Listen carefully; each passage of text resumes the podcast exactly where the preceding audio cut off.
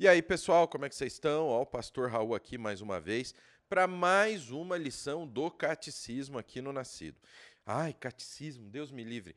Não, os símbolos de fé são coisas cristãs. O fato da Igreja Romana ter criado um catecismo baseado no magistério, baseado no que ela acha ser verdade, não tem nada a ver com os catecismos cristãos, com os catecismos evangélicos. Olha a Assembleia de Deus, ela tem a confissão de fé dela. Exatamente, procura aí que você vai achar a confissão de fé das Assembleias de Deus.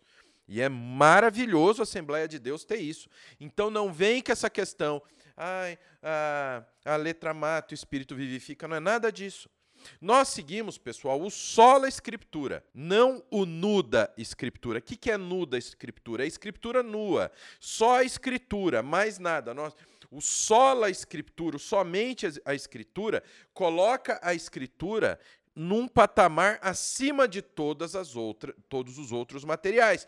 Mas todos os outros materiais não devem ser jogados fora. E aí entram os símbolos de fé na qual o catecismo está incluso, mas não o catecismo da Igreja Romana. E como você vai entender que a Igreja Romana, ela não é a extensão de Cristo na terra, que a Igreja Romana não é a continuação de Jesus na terra, e que o catecismo dela não é lei. Como que você vai saber disso? Estudando. Um bom começo é você assistir esse vídeo onde nós estamos destrinchando os símbolos de fé, estamos respondendo as perguntas básicas da nossa fé. É um ótimo começo, mas nós temos também o bacharel livre em teologia, que vai do básico ao avançado, e você vai aprender a usar comentário bíblico, vai aprender a usar teologia sistemática, vai aprender a hermenêutica, exegese, você vai aprender todas as ferramentas vai aprender a usar corretamente os símbolos de fé na tua caminhada com Cristo. Link está aqui na descrição. Então vamos para a nossa lição de hoje do catecismo, tá? Vamos lá comigo, tá bom? vamos lá comigo. Vamos para o nosso catecismo, vamos para a lição de hoje. Mostrar o Logos para vocês, porque semana passada o gênio, com dois G no começo, entendeu? Esqueceu de fazer a transição da tela para vocês. Aqui está, pessoal. Na realidade, foi um pau que deu aqui no OBS. Para quem não sabe como a gente grava, a gente utiliza o Open Broadcast Software. Antes era melhor porque eu tinha duas telas para gravar, mas uma das telas quebrou. Então, eu tinha um eu tinha o retorno do que estava sendo gravado. E agora eu tenho que fazer meio às cegas mesmo. Então vocês desculpem da semana passada, mas hoje está aqui, ó. Ó, que show! Está aqui para a gente destrinchar essa lição. Tá bom? Então, quais são as punições do pecado neste mundo? Porque lembra, nós vimos que nós estamos na semana passada que nós estamos o quê? Justamente expostos a todas as punições nesse mundo e no mundo vindouro, depois que a gente fechar os olhos. Amém? Então é isso que a gente vai ver. Quais são as punições do pecado nesse mundo? Então vamos lá. Respo uh, pergunta 28. Vou até marcar aqui com o nosso vermelhinho aqui, ó, tal, para a gente marcar que a gente já viu a pergunta 28. Catecismo é perguntas, respostas e base bíblica. Quais são as punições do pecado nesse mundo? As punições do pecado neste mundo são ou interiores, como assim interiores? São coisas que o ser humano não tem condição de fazer mais.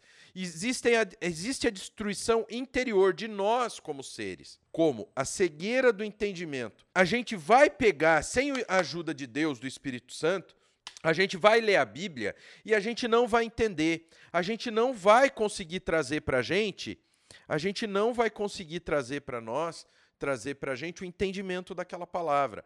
Onde está isso? Pastor, tudo muito bonito, mas cadê a base bíblica? Aqui, ó, na Almeida Revista Atualizada. Vamos dar uma olhada na Almeida RC, porque é a tradução que as Assembleias de Deus usa, entendeu?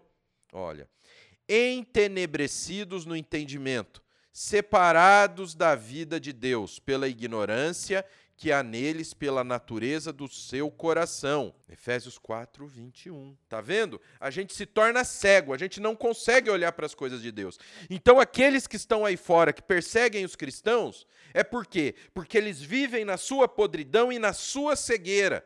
Nós que somos cristãos, você está aqui aprendendo comigo, você está aqui buscando conhecimento, é porque o Espírito Santo abriu seus olhos para que você busque o entendimento. O que mais? As punições do pecado nesse mundo são ou interiores, como cegueira do entendimento, sentimentos depravados. Como assim, pastor? Sentimentos depravados. Aquele cara que não consegue ficar longe do TikTok com as mulheres rebolando sem roupa, que não consegue ficar longe da pornografia, é por quê? Porque no seu interior ele tem os sentimentos depravados. O homem não é bom e vem lá de fora essa tentação que ele não consegue segurar. Não, são sentimentos depravados. Os nossos sentimentos foram quebrados na queda. Tá, pastor? Cadê base bíblica? Romanos 1, 28. Vamos ver nova versão internacional como é que ela coloca. Além do mais, visto que desprezaram o conhecimento de Deus, ele os entregou a uma disposição mental reprovável para praticarem o que não deviam. Vamos ler na Almeida Revista Corrigida.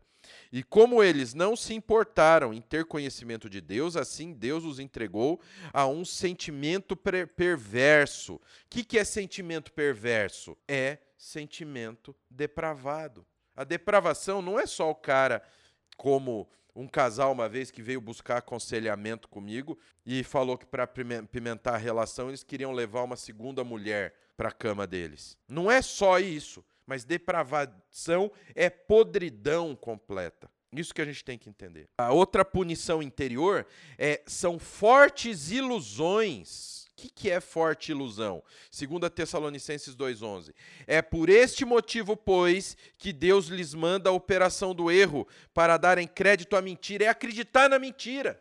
É o cara que ele acredita, ele acredita piamente que aquele pecado não tem problema. Sabe aquele cara que ele cria uma ilusão de que determinada coisa na Bíblia que é pecado não é mais pecado? É que a cultura mudou, que a, nós estamos em novos tempos. É disso que a gente está falando. O, o ser humano cria ilusões próprias para justificar que ele não anda nos caminhos de Deus. 2 Tessalonicenses 2,11. Dureza de coração. O que, que é dureza de coração? Romanos 2,5. Mas, segundo a tua dure dureza e coração impenitente, acumulas contra ti mesmo ira para o dia da ira e da revelação do justo juízo de Deus. Acumula contra ti mesmo ira para o dia da ira. Ai, doeu, né, pastor? Dureza de coração é aquele que se coloca contra as coisas de Deus, ele não aceita. Eu estou certo, eu faço certo, eu faço certo, eu estou certo e todos estão errados. Deus está errado, o meu jeito está certo. Como esses progressistas teológicos que não aceitam a Escritura como única palavra de Deus, como total autoridade de Deus. Eles creem em mágica, em truque barato de ilusionismo, porque eles não aceitam o único registro que nós temos de Deus como verdade, porque eles endurecem o coração e não aceitam. Outra punição interna, remorso na consciência. Isaías 33, 14. Os pecadores em Sião se assombram o tremor se apodera dos ímpios e eles perguntam: Quem é dentre nós habitará com o fogo devorador? Quem dentre nós habitará com as chamas eternas? Por quê? O que é isso, remorso na consciência? É o remorso. É o remorso improdutivo. É o cara realiza, cometer um erro e ele ficar triste. Ai, o que, que eu vou fazer? Chorar. Olha o que eu fiz. Ai, não sei o quê. Mas continua tendo prazer naquilo. Não luta para se desviar daquele pecado. Não luta para se desviar daquilo. Aqui, ó. Quem dentre nós habitará com o fogo devorador? Quem dentre nós habitará com as chamas eternas? só que não se desvia. Cria uma mentira com fortes ilusões de que está certo. E afetos baixos, Romanos 1, 26 de novo. Por causa disso, os entregou Deus a paixões infames. É o cara que procura mulher casada, a mulher casada que procura outro homem. É o cara que trabalha numa empresa e rouba dinheiro daquela empresa. Ah, mas eu preciso.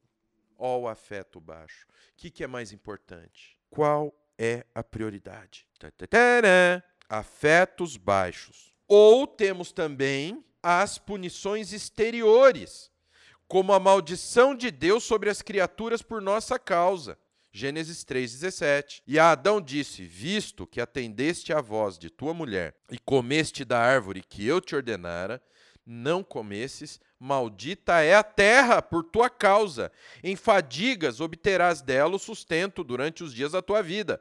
Ela produzirá também cardos e abrolhos, e tu comerás a erva do campo. No suor do rosto comerás o teu pão, até que tornes a terra, pois dela fostes formado, porque tu és pó e ao pó retornarás. Ou seja, toda a criação foi amaldiçoada por causa da nossa queda. Ela produzirá também cardos e abrolhos. Que, que é? Coisas ruins.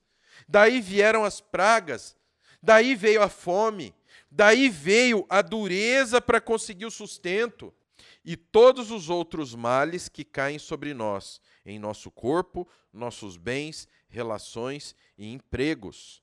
Olha que coisa grandiosa aqui. Tudo isso que nós passamos, as vezes que nós ficamos doentes, as nossas impotências de fazer as coisas. Repito, a dificuldade para a gente trabalhar, a dificuldade para a gente pôr comida na mesa, a dificuldade de sermos felizes, vem de onde?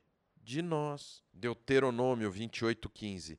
Será, porém, que se não deres ouvidos à voz do Senhor teu Deus, não cuidando em cumprir todos os seus mandamentos e os seus estatutos que hoje te ordeno, então virão todas essas maldições sobre ti e te alcançarão. Maldito serás tu na cidade, maldito serás no campo. Maldito o teu cesto e a tua amassadeira. Maldito o fruto do teu ventre, o fruto da tua terra, e as crias das tuas vacas e das tuas ovelhas. Maldito serás ao entrares e maldito ao saíres.